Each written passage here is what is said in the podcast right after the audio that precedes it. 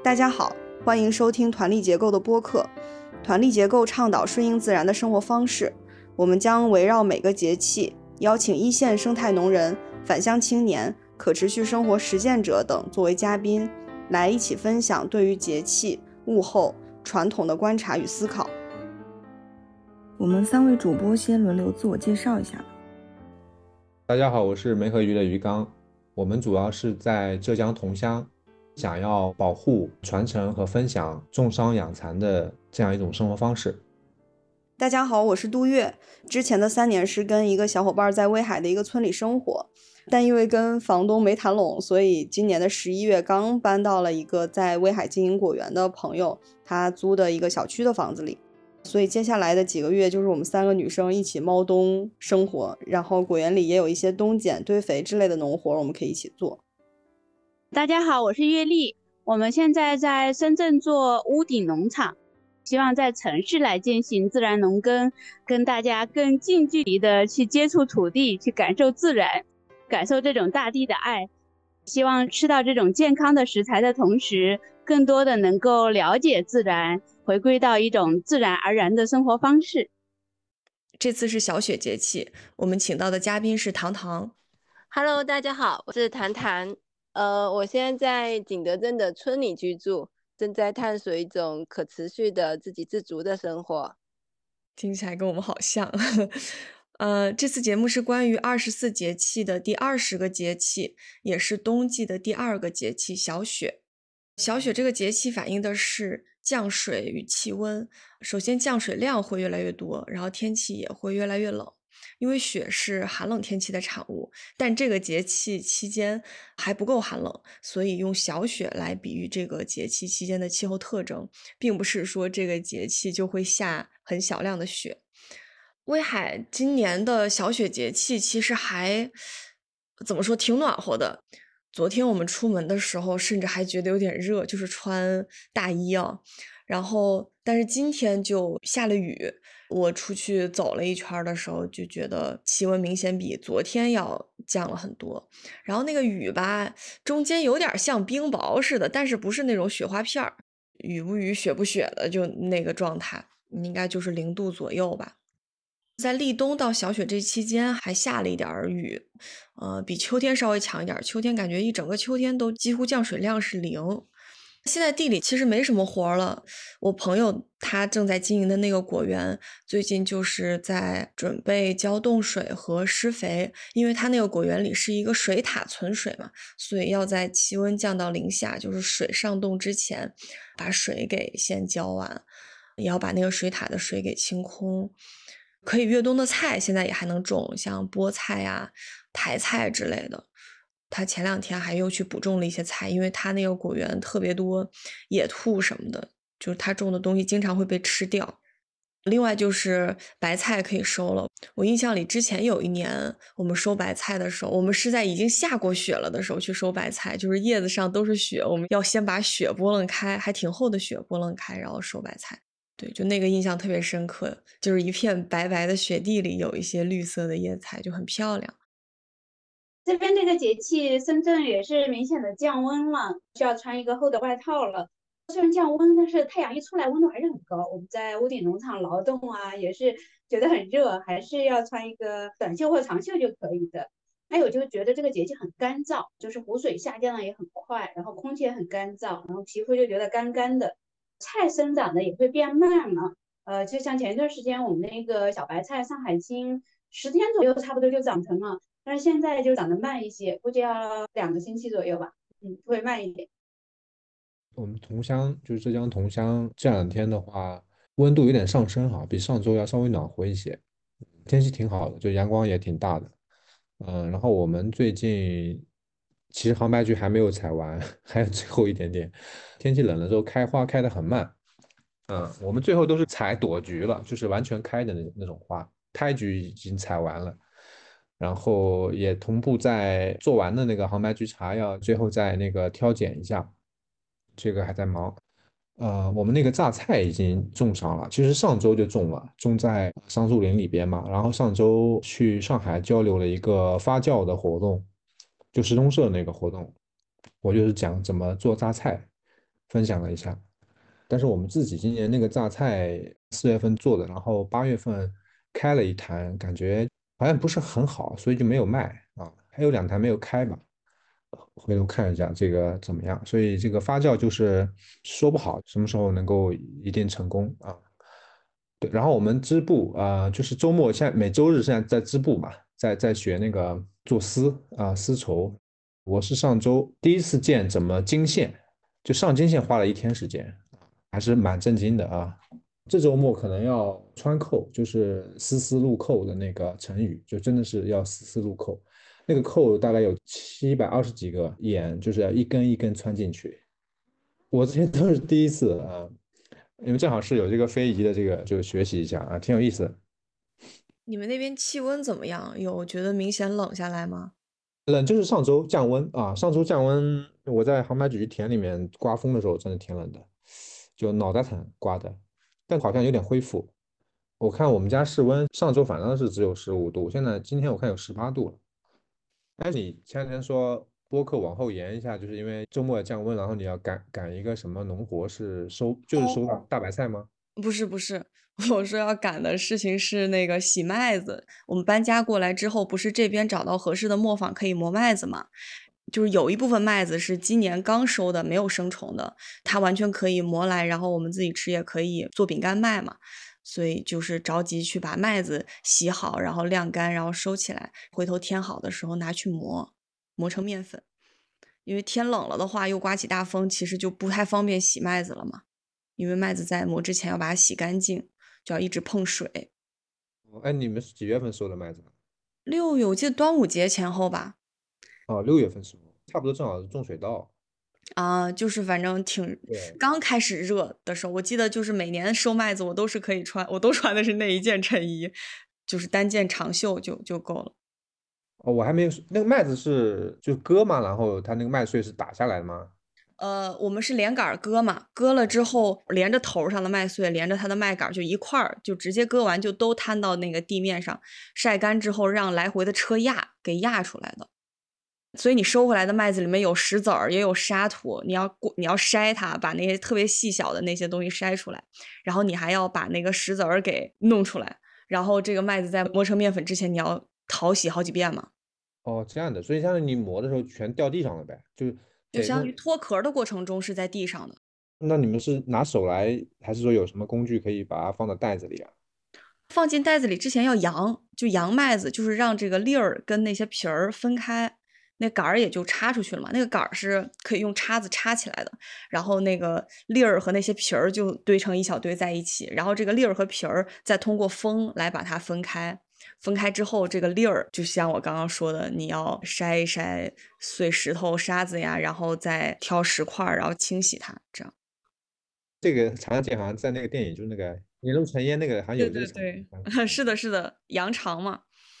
对。我最近在收黄豆，晒麦子的那个场景，我觉得跟收黄豆是一样的。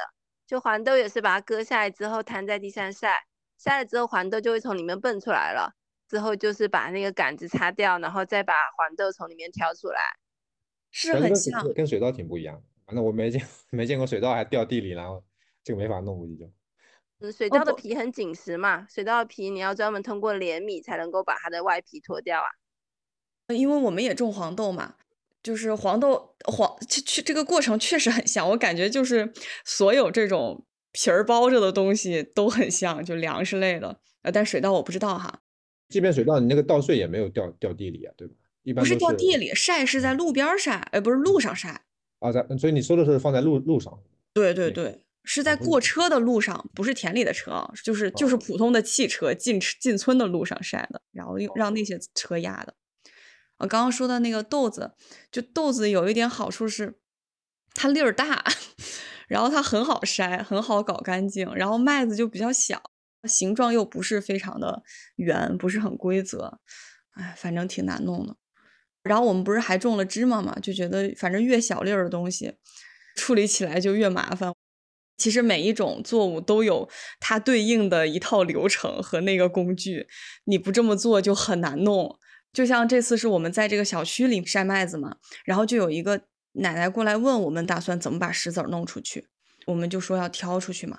然后她才说，他们有一个工具，有一个步骤，就是为了把石子儿、沉底儿跟麦子分开的这一步要在水里完成，所以就一般在洗麦子的最后有这样一步。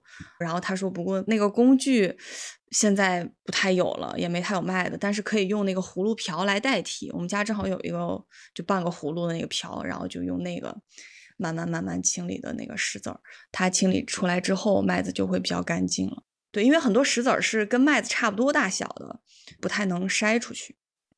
我想说，也就是北方还能洗麦子，然后晒干。我因为我没听过还洗水稻的，我觉得 南方洗水稻根本晒不干，根本就。你们也不需要洗，主要是麦子要磨成面粉嘛，磨面粉之前肯定要洗干净。那水稻只要脱了壳，就是麦粒的那个程度就行嘛，那当然不需要洗啊，就大家都在吃之前才洗的嘛，对吧？就是到了消费者手里才需要洗的。我刚刚糖糖是不是还没有完全分享完你的那个节气观察呀？不好意思，我们 我们越聊越远了。对他没讲呢，他江西那个景德镇还没讲呢。我最近主要就是在忙收黄豆嘛。嗯，其实村里面那些老人家，他们豆子两个 星期前就收完了。我们种的有点多，然后我们种的也比较晚，所以最近一直都在收豆子。最近的天气基本上就是早上五六度，然后白天会上升到二十度，在屋里面你会感觉特别冷。因为我们是住在一个泥土夯的土房子里面，是一个老房子，里面就特别阴凉。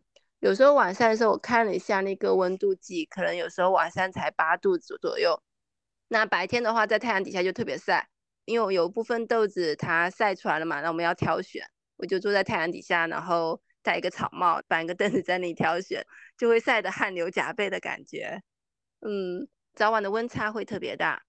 嗯，但这种时机它就很适合晒豆子了，因为豆子需要热烈的阳光，让它能够很快的爆出来，要不然的话那些豆荚还会很紧嘛。那我们会配合说用棍子敲打的方式，让那些豆子从豆荚里面去蹦出来。就有时候在阳光底下就听得到那个豆子跳出来的声音，就嘣嘣嘣，特别特别有意思。嗯，地里的活的话，我们这里越冬的蔬菜还是可以种的。最近村里比较有意思的就是，我们这里有很多那个红豆杉，会结那种红色的小果子。我准备过两天，然后就去山上摘一些那个小果子，用来泡酒。哎，糖糖，你们那边有没有发现老年人他们是怎么清理豆子的呀？我们这儿是应该是我上一个更新的视频吧，就是有拍到村民他们滚豆子，就是有一个我不知道你们叫什么，我们应该是叫簸箕吧。然后有一个比那个簸箕口小的，像饺子帘儿似的那个东西，底下再放一个大的竹编的也好，什么的也好，反正有一个大容器接着就行了。然后你就是先把所有好的、坏的豆子都放在这个簸箕里，然后拿这个饺子帘儿稍微铲一点，在这个边儿上，在靠近你的这一边上，然后呢，你就把这个饺子帘儿朝外稍微倾斜一下，那个豆子圆的，它就会顺着那饺子帘儿的那个条纹 滚下去嘛。就是你要控制一下那个倾斜的角度，让那些比较瘪的呀、不太好的呀，就是不够圆的，就是留在这个簸箕里。反正我之前也是跟你一样，就是挑的，挑的眼都花了。但他们那样滚的话，其实其实滚一遍，虽然不能像挑的那么细致，但是能能清理出个大概。嗯，我倒没有看他们用这种方法。现在是我爸爸在村里面跟我一起住嘛，然后我爸爸会带我做。我们会用那个竹编的那种筛子，有一种是有孔洞的，我们会用那个筛子来筛一次，那小的跟比较瘪的就会从那个孔洞里面漏掉，然后用那个竹编的篓子扬起来，扬起来呢，就风一吹就会把一些杂质吹掉。嗯，村里面老人家他他是跟我说，他们会用那个收稻谷也要用的那种吹风机，你们知道吗？就是一个木头盖的呃风车。嗯，会用风车来来筛选，就是把豆子全部都倒到那个风车大漏斗里面，然后再摇动那个风车，它其实就是一次风选嘛，风选就可以把一些杂质以及比较不那么饱满的那些豆子分出去，然后再把剩下这些饱满的，嗯，在里面去做一些挑选。它这种方式也是比较轻松一点的。那其实我也有买一个电动的小风车。但是因为我们的豆子是陆续陆续成熟的，慢慢慢慢割下来的，它这个时间段很长，所以有时候一下子没有那么多的豆子，所以就没有用到那个小风车，我就陆陆续续慢慢慢的一点一点的去挑选了。就是把这个时间拉得很长，慢慢做。好想看你说的那个小风车呀！南方的水稻田的粽子经常都会看到啊，是木头结构的，中间是有个可以转动的一个小把手，然后下面是一个大的漏斗，下面会有一个大的风口，以及有两个小的，就是会出出不同的饱满程度的谷物、豆子或者是其他的东西。这个我们那也有，就是老的那个，他说是你买的那个店的那个是吧？哦，电的其实跟这个长得一模一样，一模一样，只不过是更小、更小、更轻便，然后又可以通电，也可以用手摇。呃，那个也是木头木头做的吗？嗯，不是，是铁的，比较薄的那种铁皮，因为可能发物流的话，薄点铁皮，个子小一点的话会会比较划算吧。因为那木头的太大的话，因为我们这些村庄是依山而建的，车子都没有办法开到家门口，很多东西都是要靠人工来抬。所以就是这种轻便的小电动的工具，对我们而言还是很有用的。那你比如说网上买东西，你这个快递它发到哪里啊？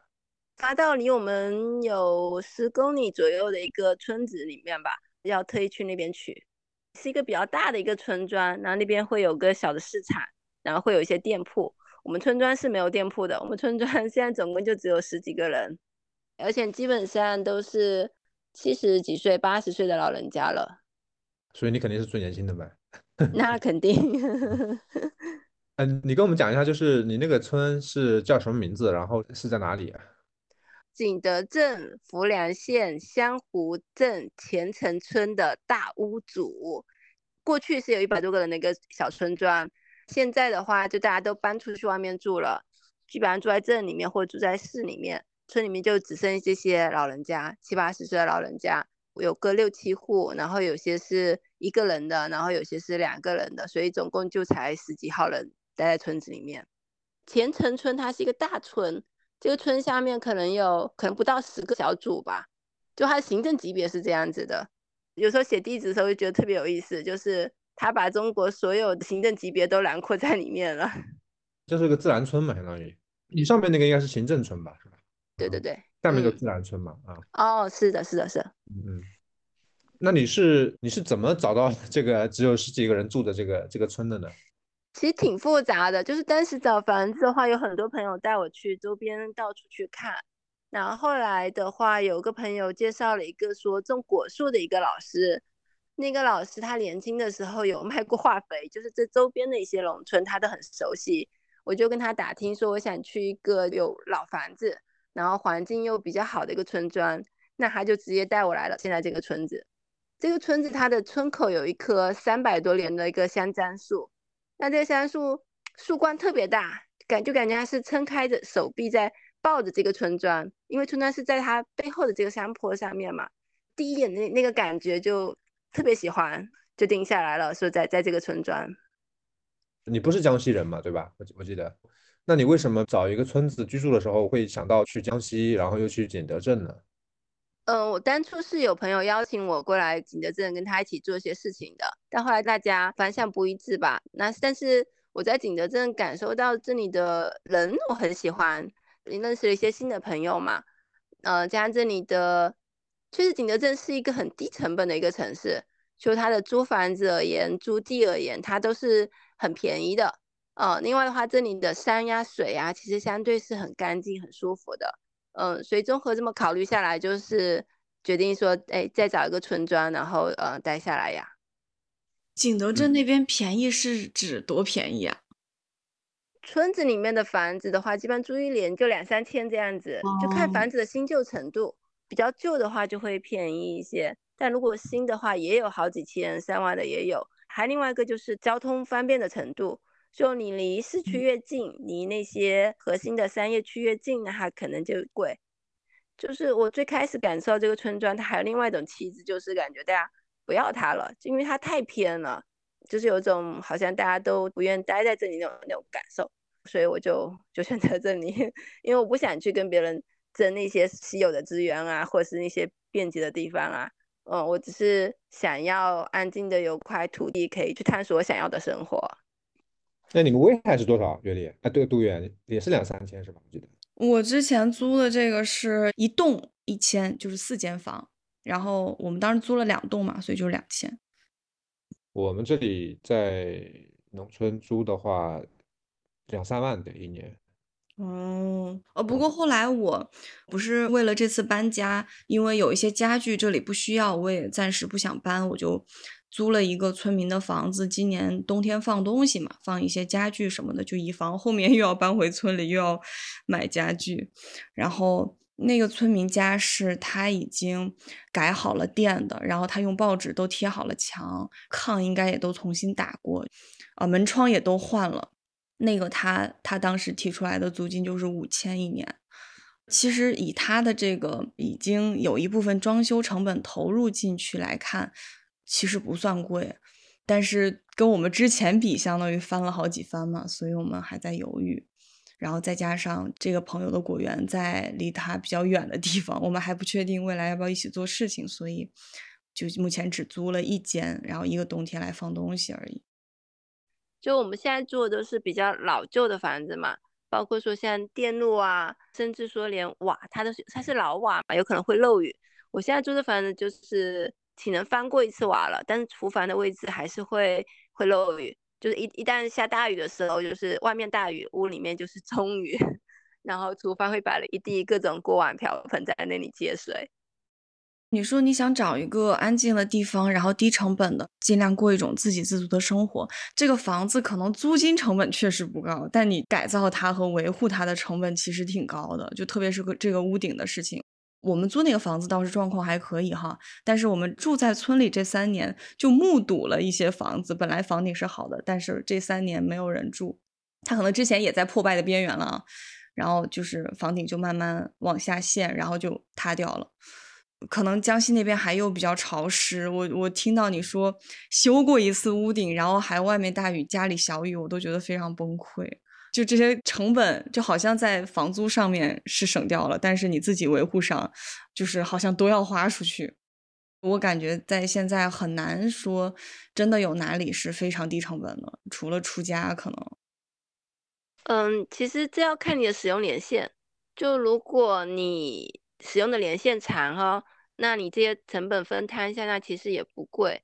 我现在为什么没有没有去彻底的翻新后面的那个屋瓦，就是因为这房子它的基础问题太多了，我没有设定一个很长期的这种居住的期限，所以我只是说目前是把它的水电弄好了，屋顶因为是老瓦，我就只翻过一次，就改造了厨房，就是做比较小的投入咯。后面的话，我自己也想尝，因为我也我也去 学习自然建筑什么的，就可能会通过自己啊，包括可能会招募一些愿意去尝试的一些伙伴了，然后来慢慢去改造这个房子，更单纯是一种体验，而不是纯粹的投入的话，这样去算的话，我觉得可能会更合适一些。是的，是的，但是，唉。作为一个刚搬完家的人来说，我们那个房子也是把它当成一个体验的事情嘛。我们我印象里，我们第一下动手改它，就是把那个墙面铲了。就之前有一面墙，他们是用那个煤气灶，然后就是一面墙的油烟，呃，很脏，我们就把那面墙铲了，然后重新用土给它糊了一遍。后来又把差不多那个屋的墙面都给重新弄了一下。包括隔壁的卧室，就如果如果你跟房东关系好，就都都没问题。但是，就你投入的这些心血，就像你刚刚说的经历，就我我之前也会这样觉得，啊，但是在你要离开、你要拆的时候，你还是会会很难受。就是你的这些没有花钱的部分，你亲手跟这个房子互动的，是会给你留下很深印象的。就感觉通过这些事情，你跟这个房子。建立了一种很亲密的关系，所以你要分开的时候，时候就就还挺难受的。我当时布电线是找工人来的嘛，花了一千块钱，就这电线我留在那儿，我没有那么难受。但是其他，就比如说他要求我们把我们建的东西拆掉，虽然墙面他没让我们铲掉啊，但是建的东西拆掉，包括启蒙的一个炉子什么的，我我其实挺难受的。嗯，我我能够理解，就是真的就是。对房子这种投入，它真的是有很多情感在里面的，而且有很多你的使用的一些痕迹啊，你的一些记忆啊。就如果我这房子我不租了呢，房东让我把我自己砌的那个灶拆了，我想我可能会哭。就是我，对，因为这个灶就是我，对我自己而言，我觉得它它很很有意义啊，因为是我第一次用土团器的一个土灶，就它带给我的就是感觉好像是自己迈出了一个新的一步的那种感受，而不只是说哎就是一个简单的一个一个灶而已。对啊，所以这种对于我们而言，这种这种意义可能是还有情感是大于它的那个食物的。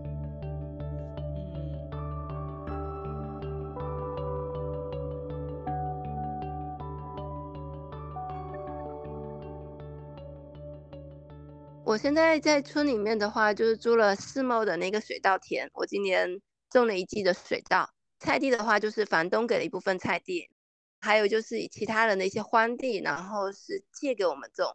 呃，因为这里的地不是很好租，其实我原来想挺想租一些山地来去种果树的，但是他们的山地基本上都是种竹子了，是他们很重要的一个经济收入。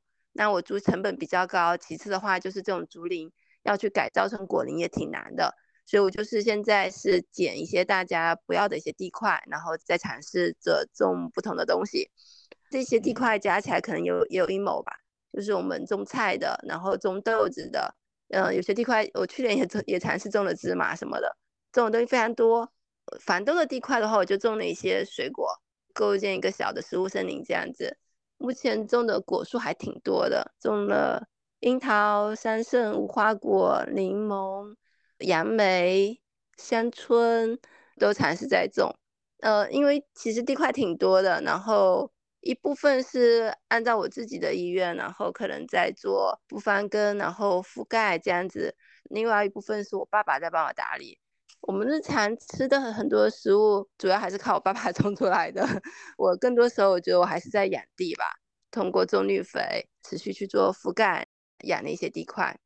今年是第一年尝试种水稻嘛，因为我们这里特别偏，请不到人给我们打田，所以我种水稻非常晚。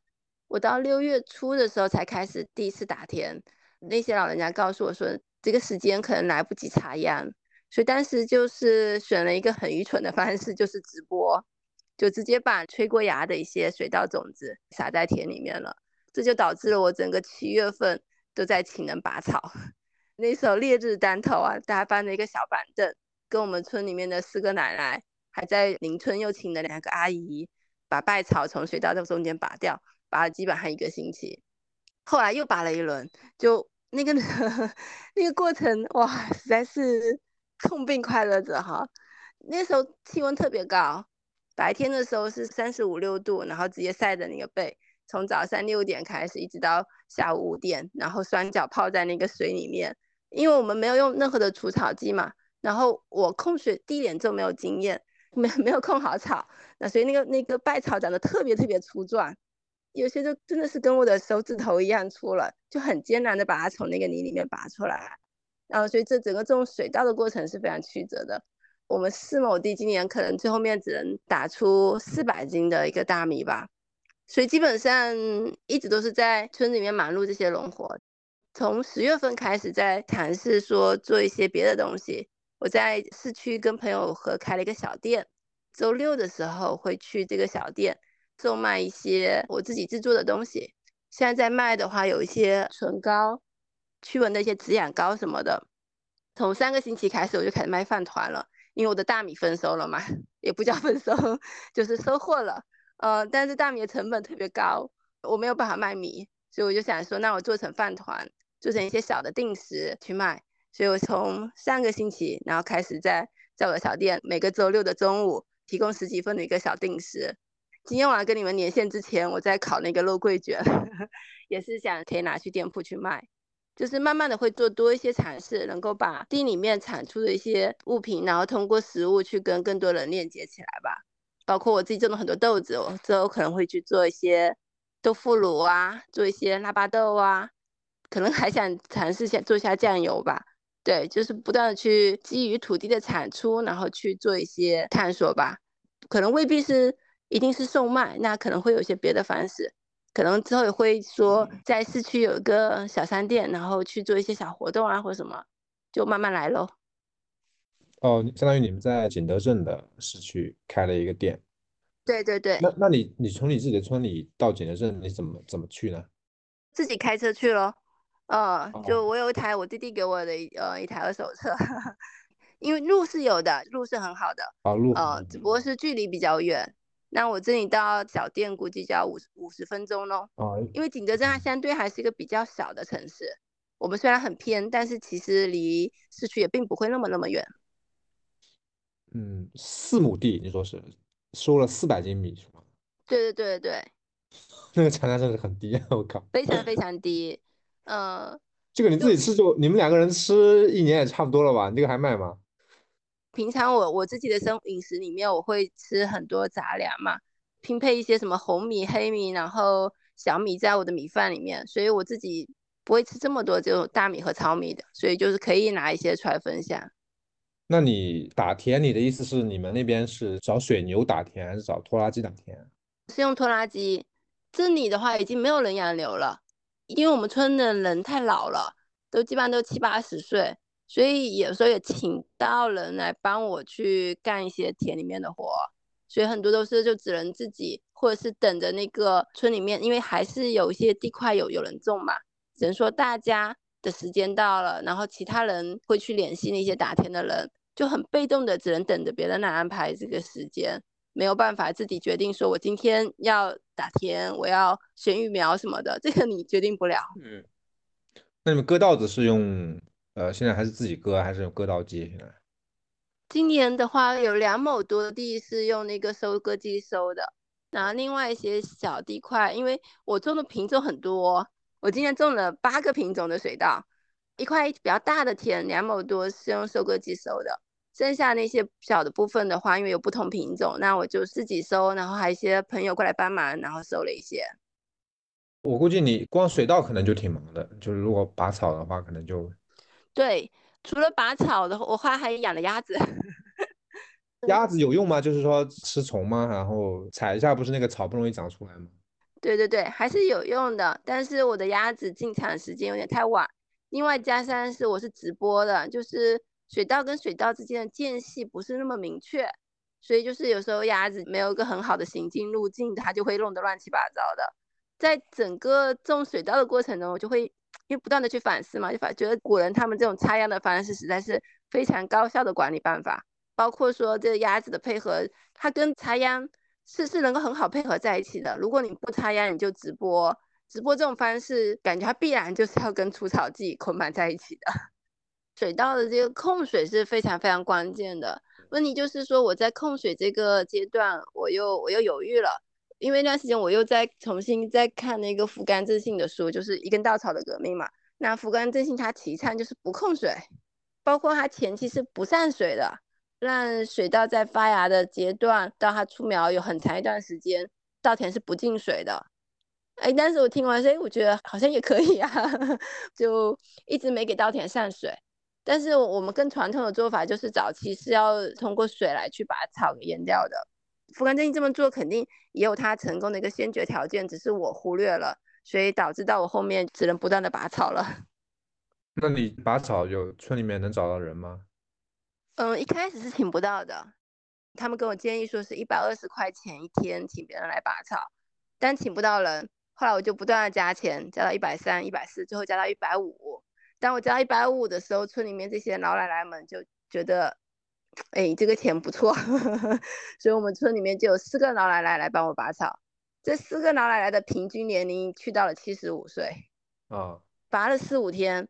另外就是找了隔壁村的一个认识的人，然后让他帮忙从更里面的村子里面请了人，请了两个比较能干的大姐，呃，应该说阿姨吧。那两个阿姨的话就比较能干，他们的效率也非常高，他们大概就是五十多岁这样子吧。那你比如说在景德镇市区开一个商店，效果怎么样？就是销售这个自己的这个农产品啊？嗯，主要我现在没有卖农产品。我现在主要卖，就是刚提的是卖一些唇膏，卖一些止痒膏。嗯，因为我之前有种那个金盏花嘛，我就用金盏花做了一些浸泡油，我就用浸泡油做了一些唇膏。因为这个店本身是跟朋友合开的，那这个朋友他在景德镇待了十多年，他的人脉比较广嘛，他就会跟一些朋友介绍呀，我自己认识的一些朋友也会会来找我买呀，所以唇膏卖的还还挺不错的。然后我的我的那个止痒膏，因为用过的伙伴都觉得效果非常好，也算是我的明星产品，所以就是时不时还能够卖一些。现在还没有卖农产品，除了就是卖那个饭团、卖定时，周六中午这样子。嗯，其他的农产品还在慢慢的研发中，还是偏加工品感觉。对我不会卖初级农产品，因为初级农产品的定价太不合理了。就拿我今天种黄豆来说，可能最后面能收二三十斤吧。那你要说这二三十斤，那如果卖十五块钱一斤，它其实才四百五十块钱。请别人干活一天是一百五的话，那意味着他只是三天的工。但我在这黄豆上面投入的时间远远不止啊，所以没有没有办法没有办法卖出这种产品。包括说像我的那个大米，我可能前后投入了一万三才产出四百斤的米，其实它成本就已经去到三十多块钱了。而且这个成本还不算我跟我爸爸在里面投入的工作，只是说我请别人拔草、请别人打田、请人的那个部分的投入哦。所以初级农产品没有办法卖，而且我觉得我用这种方式卖也很不公平，因为产量低很重要的一部分原因是因为我自己的这个认知、我的管理耕作方式出了问题，令到产量这么低。那我觉得其实也不应该让消费者来为这个去买单。我觉得这是不合理的哈，所以我觉得如果要卖初级的农产品的话，就是合适的效率跟合适的价钱，他们能够匹配好，我觉得是比较恰当的。但目前对我而言，我我我做不到，我的效率太低了。你刚刚说到黄豆的定价，我突然在想，我们的黄豆，我们在小商店里上架的黄豆就是十块钱一斤，然后我们完全没有考虑种啊什么的，就就只是市场价，然后当时。上架这个东西，其实一开始只是因为要搬家，我们我们就想说能少一点东西算一点啊，随便上架随便卖卖，嗯，反正卖的也也也不多，仔细算起算起来，真的真的没法算，只能说定一个你能接受的，然后来看他们能不能接受，就只能这样。呃，我想问一下，糖糖在村里住多久了？嗯，我在现在这个村子里面住了一年。不到一年半吧，我是去年的六月份，六月一号搬到这个村子里面来的。搬到这个村子之前，有在其他村子生活过吗？之前在另外一个村子生活了，也差不多一年的样子。也是在景德镇吗？对对对。哦，那在在在在这个之前呢？在这个之前，我我一直在广州，在广州工作。呃，但是开始这种。叫什么？种植的时间会蛮早的，就是可能七八年前，我那时候住九楼，在九楼的屋顶上面开始种植，然后后来搬到一个有院子的小房子。但不那时候我是沉迷于种多肉之类的哈。再到后面的话，我有开过一个民宿，很幸运的是在珠江边上有一个独栋的一个旧别墅，然后改造了那个别墅，然后它有个很独立的花园，有一两百个方，在那个花园也开始了种植。开始做那个民宿之后，然后开始慢慢接触了普门啊，然后永续农业啊这些。哦，听到你说种东西，然后包括改造民宿，就觉得，嗯，这些都为你之后回到村里来改造房子也好，然后种自己吃的东西也好，就是其实有有一些铺垫的啊，并没有那么突兀，并不是从零开始的。对对对，就之前嗯做了很多探索，然后做了很多学习。上过很多的课，什么都市普门的课啊，普门 PDC 的课呀，火力农耕的课呀，在之前还在工作阶段呢，就开始去去做这些学习了。还有一个特别幸运的就是，从我在广州开民宿开始，我爸爸就是一直陪着我。然后当时民宿的改造也好啊，呃，在民宿开始种植也好啊，到说我现在在村里面，他对我人的帮助太大了。就有时候我在自己在村子里面找不到生活的节奏，但是我看一看我爸爸，哦，我爸爸能给我。他他每天早上会起来去散步，散步的在路上看到有柴火就捡回来，日积月累，然后我们整个屋外的一整面墙都是柴火，哇，就是这种言传身教的方式，教了太多在农村该如何生活的这种技能，包括说如何去调整在农村生活的这种节奏，对我觉得这个这个特别重要。很多人可能没有像我这么幸运，就是有有得到家人这么好的支持。甚至说还有教导，因为我爸爸之前是农村出身嘛，在他二十岁之前吧，应该有很多务农的这些经验。刚才提的收豆子，我也不知道该怎么弄，然后也是我爸爸带着我做。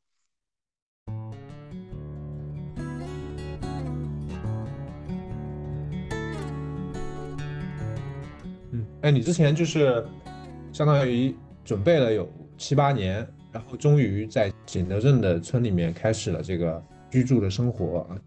因为你之前介绍说自己是可持续生活，这个是最开始的一个初衷吗？然后农村跟可持续生活之间，你觉得是一个什么样的一个关系呢？我最开始是从素食开始，然后才了解环保，然后再了解零垃圾、零浪费的生活，包括之前在城市当中有有去做了很多这种探索。但我觉得说现在这种城市生活，它太依赖于整个大自然给你提供的一些资源。我觉得在城市的生活对我而言就是不折不扣的消耗。对我觉得只有回到农村，然后你才可以说更谨慎的去使用你所能够拥有的这种资源吧。在我这里的话，就是村里这种自给自足的生活，它是可持续当中一个很重要的环节。所以我现在回到农村，看到大家这种生活方式，它其实是相对环保的，相对可持续的。但我觉得还是有很多它并没有我想象中那么可持续的一些部分啊，正好就是我要去探索的。不知道你们有没有看过那个《第三餐盘》那本书，它有提到可持续的一个可持续的饮食体系。啊，这个是我比较比较关注的。我想说，回到农村，然后自己耕作，跟自己的食物链接，然后再把它分享出去。我是蛮期待有一种新的经济模式的，它不是说去给农产品低价，纯粹通过售卖的方式。我希望它是跟人情捆绑在一起的。我希望我未来是能够往这个方向去探索。我现在今天在这个土地上种出来的食物，分享给有需要的人。那当我需要别的东西的时候，我也能同样的。通过交换或什么其他方式去得到，就是土地是是我目前的根本，是可持续生活的一个根本。但基于这上面，它能够怎么样去发展？我觉得这是我我还需要不断去探索的。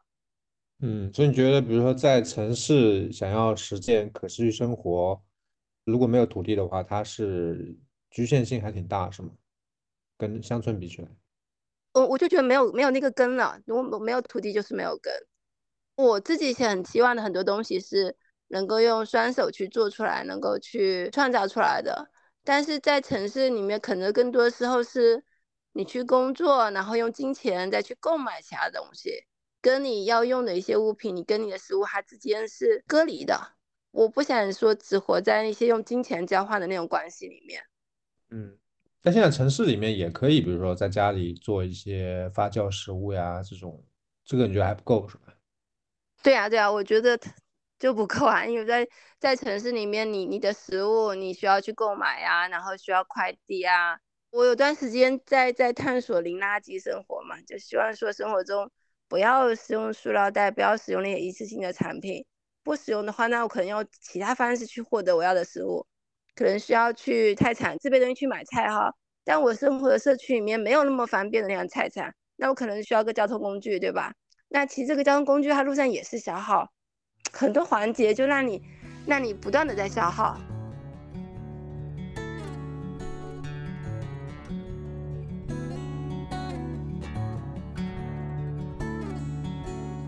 景德镇，我其实还是挺好奇的，因为这两年好像突然好多人去景德镇，呃，像我们原来就返乡，一般都回自己的村，或者是像杜月，可能是去他自己的那个地方。当然，后来有些人可能去大理，我知道很多的。但是景德镇好像就这两年突然就，大家都喜欢去景德镇做个陶瓷什么的。那边是一个什么样的一个一个情况呢？就是景德镇很多的这种类似像你这样的这种返乡青年吗？没有，我觉得不太有太多这种返乡青年吧。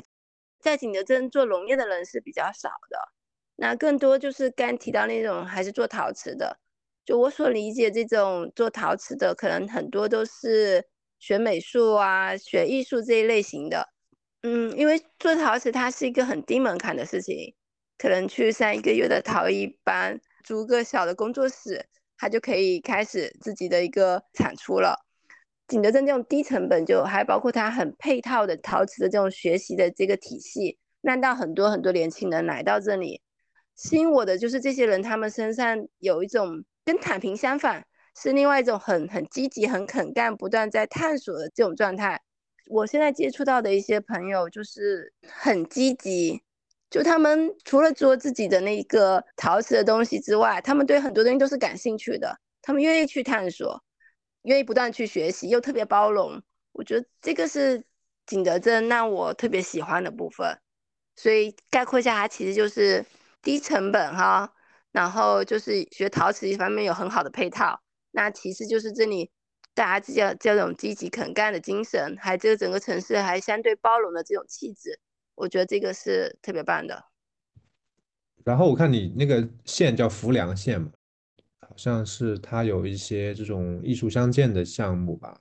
你去看了吗？就是浮梁做的这些艺术相见的这些项目，然后感觉怎么样呢？嗯，那个项目叫艺术在浮梁嘛。今年的话，那个开幕式我去参加了，因为我朋友有个雕塑在那边展览。这也是体现了景德镇很包容的一个部分，就是艺术跟在地的这种，它其实跟农业并没有那么多很好的一个一个结合，它更多还是在艺术借用土地这个载体去做呈现哈。但但我觉得这已经很棒了，就是它让更多的人走到田野里面去，走到茶林里面去感受说这本身大自然的美，这些很棒了。就是大家的视角，除了说能在城市里面看到那些。陶瓷的展览，那些什么艺术品的展览之外，能够在大自然里面能够去接触这一部分，我觉得是一个很好的一个美学教育吧。我有翻到一些资料，说韩溪村那里会有跟在地的一些一些文化，比如他们的酒坊会去做一些改造啊，他们当地的那些呃，好像是榨油坊什么，有有的会有去艺术的创作，都挺好的。但是它还是一个事件型的东西，这艺术真的能不能融入到？大家真正的生活当中，我觉得可能需要需要更长一点的时间，那慢慢的去培育它吧。你你在那边种地，然后可能边上大部分人是做陶瓷的，就有一种反差的那种特殊的那种感觉，感觉还挺好的。就好像像月丽，她在深圳大城市，但是她在一个农场上工作。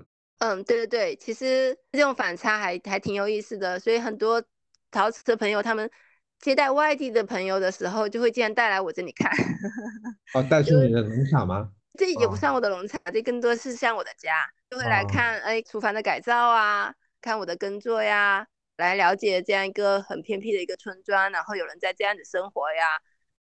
做陶瓷的，像你说都学美术啊、学艺术的这些朋友，他们对土地、对农业是什么样的一种感觉呢？因为做陶瓷，它本身是就是在玩泥巴嘛，所以很多人对泥土是很亲近的。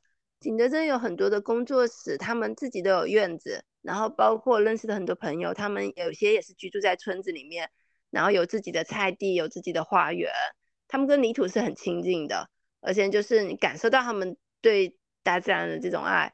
嗯，包括很多的那些对外开放的一些工作室啊、一些展区啊，他们会很好的运用到这些这些元素。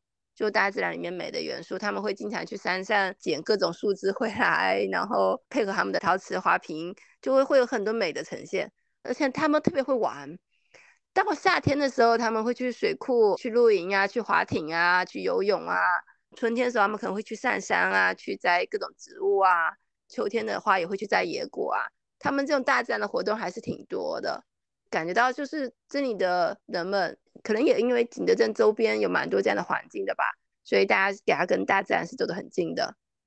嗯，这个我觉得挺好的。你刚刚讲的这个，就是他做陶瓷也是也是跟土打交道，对吧？跟种地一样的，其实这个就，哎，这个还其实还挺贴切的。对啊，对啊，就是玩泥巴。因为我经常干活是不戴手套的，我就觉得我自己也是在玩泥巴。在这一点还是有相通性感觉。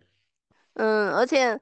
因为其实做陶瓷，他们还挺有探索的心。就比如说，我可能会看到一些石头啊，然后一些各种东西，哎，他们都会说，哎，能不能把它变成一些一些其他的东西啊？他们就会有很多很多想法，就就还蛮好玩的。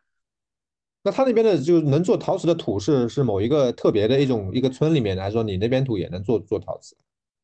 是特别的土，但之前那些高岭土好像都都用的差不多了。现在大家用各种陶泥。我也不知道是哪边产出的，因为我没有我没有去做陶，也 没有这部分的那个体验哈。但都是一些专门的店铺，然后在售卖这些陶梨。那应该应该是背后有个很很完整的一个一个产业链，也不是随便挖挖就可以做的。糖糖，你之前在广州有没有来过深圳啊？我我有去过呀，我还在深圳梧桐岛摆过市集呢。你之前做零废弃的宣传的市集上是不是？对对，嗯。哦，你你的那个海报现在我们还在用呢。啊，是吗？是。然后后面有一个摊主卖那个茶籽粉，然后他每次就喜欢拿你的那一块放在他的那个摊位那里。啊，对。嗯我我在广州之前也摆了摆了蛮久，可能摆了两年左右的这种零废弃的一个摊位。但是城市里面生活也挺好玩的。我当时上班，然后周末的话就去摆摊，闲暇还经营一个小民宿，就还还蛮丰富的，而且还时不时组织一些素食啊、零废弃的各种活动。嗯，那你们刚刚谈到那个说陶瓷和农业的这个相似性哈，我就在想，有时候在觉着城市里面那种丰富性啊，好像我现在在梧桐岛。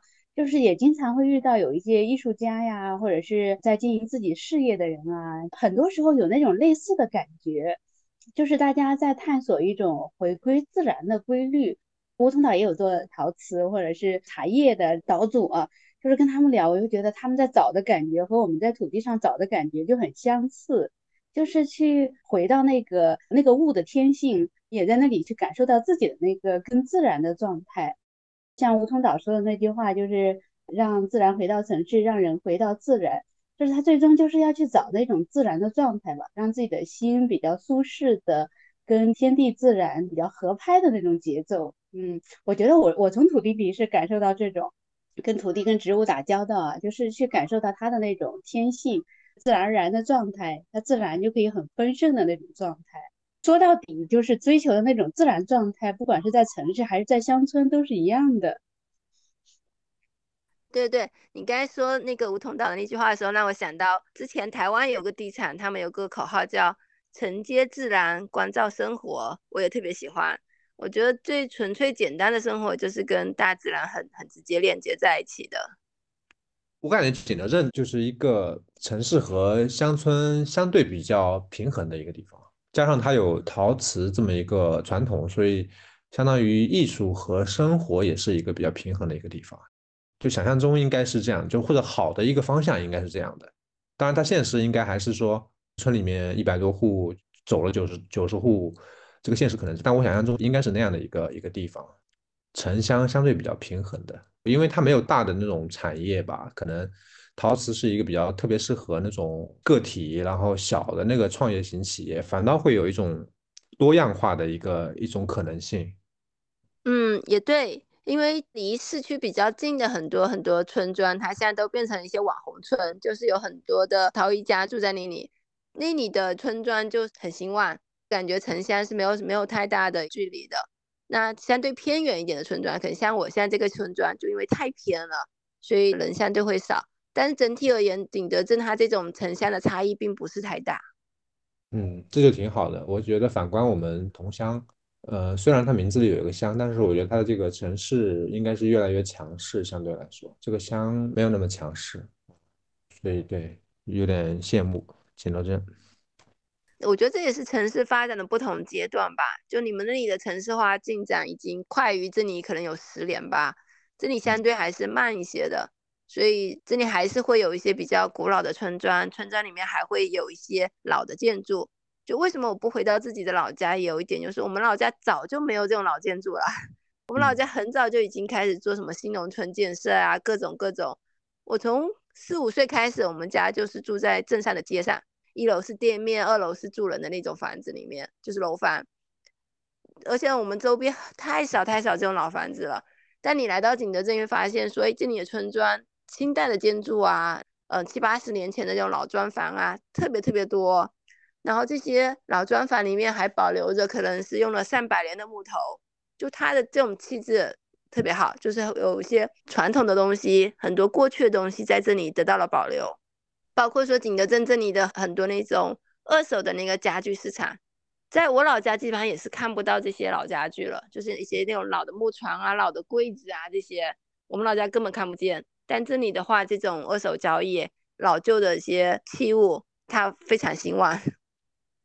我我倒没指望在我们同乡还有也老还有老建筑，基本上早就没有了。然后，但是我是指望像我们种桑养蚕的这个这个生活方式，它能够继续，但这个可能都好像还挺难的。建筑早就已经没有了，反倒是在啊那种乌镇啊这种古镇上是是有一些的，但是这个就是基本上就旅游了。对，所以这就是城市嗯化进展过程中很悲哀的部分啊！就中国很多农村现在都已经变得跟城市没有什么区别了。对我就我能理解他们那种，比如说经济发展的需要，但是我觉得经济发展它也有另外的一种可能性吧。像我们种桑养蚕那个，我觉得也是可以发展出经济的。像景德镇的做瓷的也能发展出经济，不一定是要那种一定是那种很大的企业、有很大的工业那种经济，那种当然很快了，但是我觉得这是一种一种可能性而已。但他们可能等不及，就是小的，但是比较多样、比较慢的那种，他们可能等不及。对，这种等不及其实也是综合的，包括地方政府，包包括说可能大众，大众也也不愿说自己一直不富裕啊，一直没有没有进步啊。你说要缓慢的发展，那他们等其他人先富之后自己再富，他们可能也很难接受。现在这种农业的这种这种体系，就是大家大家收入太有限了，可以观察到说，如果村庄的人他留在这个村庄，他们要以什么为生呢？他们可能就是砍伐竹林，砍伐竹林是件非常非常重的活，因为竹林它山非常陡，你要把竹子砍下来之后，要从山上拖拖到公路边，把竹子劈好，然后再运出去。农村的生活就是大体力的活，然后同时又不匹配的收入，大家等不及的。当然，我觉得这个要也要改变，比如说像你刚刚说的，要做一些加工品的。我瞎说啊，就是他可能去学一些手艺的，比如说怎么加工竹子，而不是简单的卖竹子。然后他在景德镇，很显然他他也可以学一个陶艺，像你说的，一个月就能够学会这个技术，然后你慢慢精进，肯定是要有一些新的技能进来，然后你才能保留一些原来那个生活方式。你像我们养蚕也是一样，你光养蚕卖蚕茧也是没什么，就成本就只能挣个成本钱。但是你要做加工品，就是你要那你要学很多新的技艺，所以它不是就跟原来一模一样，肯定要新的东西进来。我觉得景德镇你本来种地，然后你再学个陶瓷，那不挺好的吗？我没有太大兴趣去学做陶瓷，因为我觉得陶瓷其实一个高耗能的产业。景德镇那都是高温瓷嘛，都是烧到一千二百多度这样子，它非常耗费能能源。而且有一定的成品率嘛。另外的话，还有就是不是所有生产出来的东西，它最后都都会被用上，可能很多都会浪费了。就我如果开车去市区的话，会经过一个工厂，那工厂里面其实就是乐天陶色的那个老板，他收集了很多废弃的陶瓷，堆得像一座山一样的就在路边。就陶瓷它高耗能，其实也带来了很多很多的污染跟浪费。我自己也没有那么多意愿想去做这个部分。可能对我们这些新村民而言，就是去学一些新的东西，然后让土地上面的产出更有价值，可能会容易一些。但是对这里的老的村民而言，挺难的。就比如说，他们如果按生态方式去种植东西出来，他们都不知道去哪里卖。因为我今年自己在种水稻嘛，然后发现说我这种种植其实是很没有效率的。我就想怂恿来 我们村里面租地的那个种田大户，他在我们村租了一百多亩地嘛。我想怂恿他种一部分的这种生态水稻，他的地块比较大，有必要能力能够去调动那些机械啊，去找人啊，各种啊。但他就跟我说，他说他种的话就卖不出去，他不知道去哪里卖。我就说，哎，我们可不可以商量一下，你来种，然后我来 帮你卖，看一下能不能这样去做一些尝试。就是我觉得始终都是要让专业的人做专业的事，然后大家有合力，能够能够一加一大于二嘛。所以我慢慢的也希望说会往这样的一些方面去去尝试，有些部分自己可以去去探索，那另外一部分的话，看看能能不能带动身边的一些一些人或者是其他的一些机缘去做一些新的探索。对，这样挺好的。其实我们那我们这里也有种粮大户，我也曾经冒出过这种想法啊。嗯，我觉得糖糖的行动力好强，就是你说你上班的时候还要经营民宿，还去参加 市集，我就觉得把我分三半儿也不一定能干出来事情。然后包括你想到要专业的人做专业的事，然后你就真的去找到他去跟他说这个事情。我不知道为什么这些对于我来说还都挺难的，我好像很难迈出那一步，说真的去跟人沟通。除非就是特别明显的机缘摆在我眼前，我可能才会去尝试一下。所以我觉得你特别厉害。哦，也没有了，我也正好是有机缘。那个种田大户也是因为，哦，我最近实在等不到机械了。有一天我就去他种的田里面去找他，就聊聊聊，然后就聊出了点什么。嗯，我个人想问一下，糖糖跟爸爸的关系，他为什么会一直在你身边这样支持你？然后他是真的对这样的生活方式感兴趣吗？还是他只是觉得你需要帮助，所以他来帮你？我觉得他最开始可能是因为我需要帮助吧，因为那时候我在上班的时候开始，呃，在经营那个民宿，一开始装修是挺需要人来盯着的，我就把我爸喊过来帮忙了。然后经营民宿的那个过程当中，我爸爸也一直待在广州，但是我是一直把我爸爸带入到我的各个交际圈，会认识我各种各样的朋友，包括我们当时民宿也会有组织很多活动嘛，我都会让我爸爸参与，就他会。呃，耳濡目染，然后也接纳很多这些东西。来到村里之后，这个过程我觉得还是也是慢慢的变化的。可能我爸爸一开始也是反对我辞职，不愿意说那我就这样回农村的。然后可能他感受到我自己对这个部分的喜欢吧，也看到当时我在城市里面那种工作状态。就即便我跟我爸爸，我们是住在一栋楼里面哈，但是我们可能真的很少都很很少见面，基本上。我每天都是加班到十一十二点才回家，然后早上呢，呃，我爸爸然后可能吃完早餐就去散步了，然后我起床的时候也见不到他。周末呢，我又又就去摆摊，可能真的是一周下来都见不到几次面的那种状态。我爸爸也感受到了我城市生活当中那种忙碌啊，包括说我自己的身体，然后也会有一些状况吧。然后我有跟我爸爸在沟通这些，我就跟他说，呃，我需要需要换一种生活方式。可能慢慢的就说服他了吧。他现在在村子里面生活是是蛮自在的，然后他很有自己的生活节奏。他大概每天呃五六点就起床了，就去散步，散完步就喂鸭子，喂完鸭子就去菜地。每天花了很多活，我是那种眼里面没有活的人，但我爸爸就是眼里面都是活，然后每天不停的在在在做各种各样的事情。我觉得爸爸应该很多部分也是在在在帮我。他知道，就是我虽然很向往这样生活，但是我并没有这些经验，并不太懂这些东西。然后他就用自己的经验在教我，在帮我。那另外一部分的话，他他他也很喜欢这样子轻松的、很自在的这种环境吧。所以我觉得他也是挺享受的。听上去好好。我是高中之后就离家了嘛，那一直到住在广州工作那么多年，其实都是跟父母离得很远的。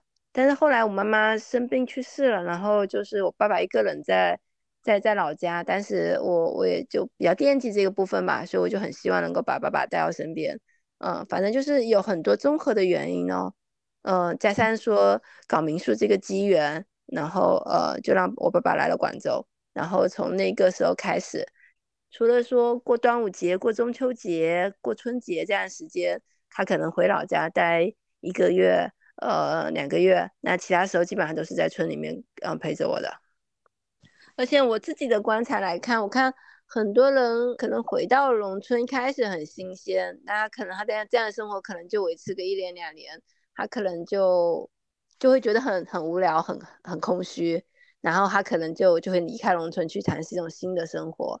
呃，我我是觉得。可能这部分人都很没有办法找，就可能可能没有找到很好的在农村生活的节奏哈。我现在是因为有爸爸在我身边，所以我就更好的能感受到这种农村生活的节奏。对，就是他们那辈的人，什么时节做什么事情，就好像好像是刻在他们脑海脑脑子里面的，不需要去提醒的。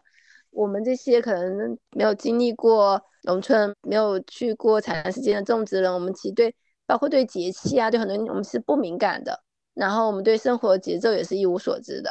有这样一个前辈带着我们，我觉得是能够让我更长久、更更适应农村这种生活的节奏吧。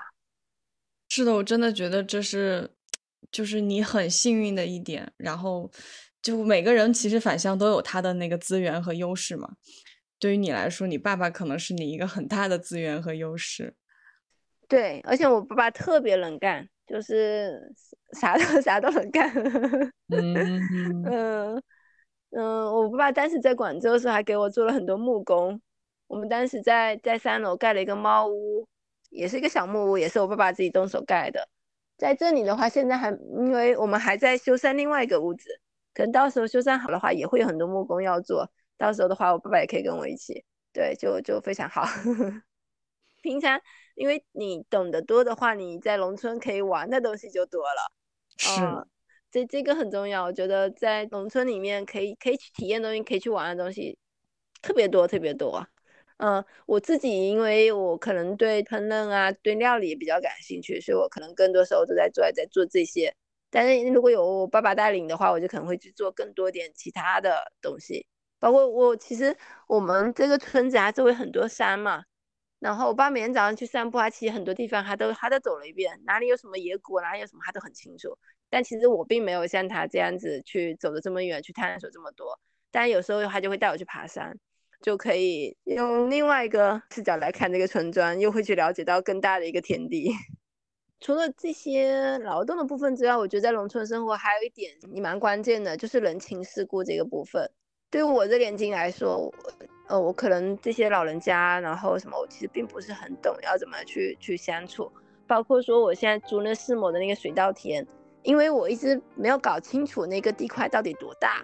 所以一直到我水稻收割完了，我都还没有付地租。我一直是想着说，因为有有另外一个人答应过我说会过来帮我测量这个土地嘛，我一直想等着那个人测量完之后再去把这个地租结算给人家。所以中间就遇到过说有人上门来问我，哎，说怎么还不还不给地租啊？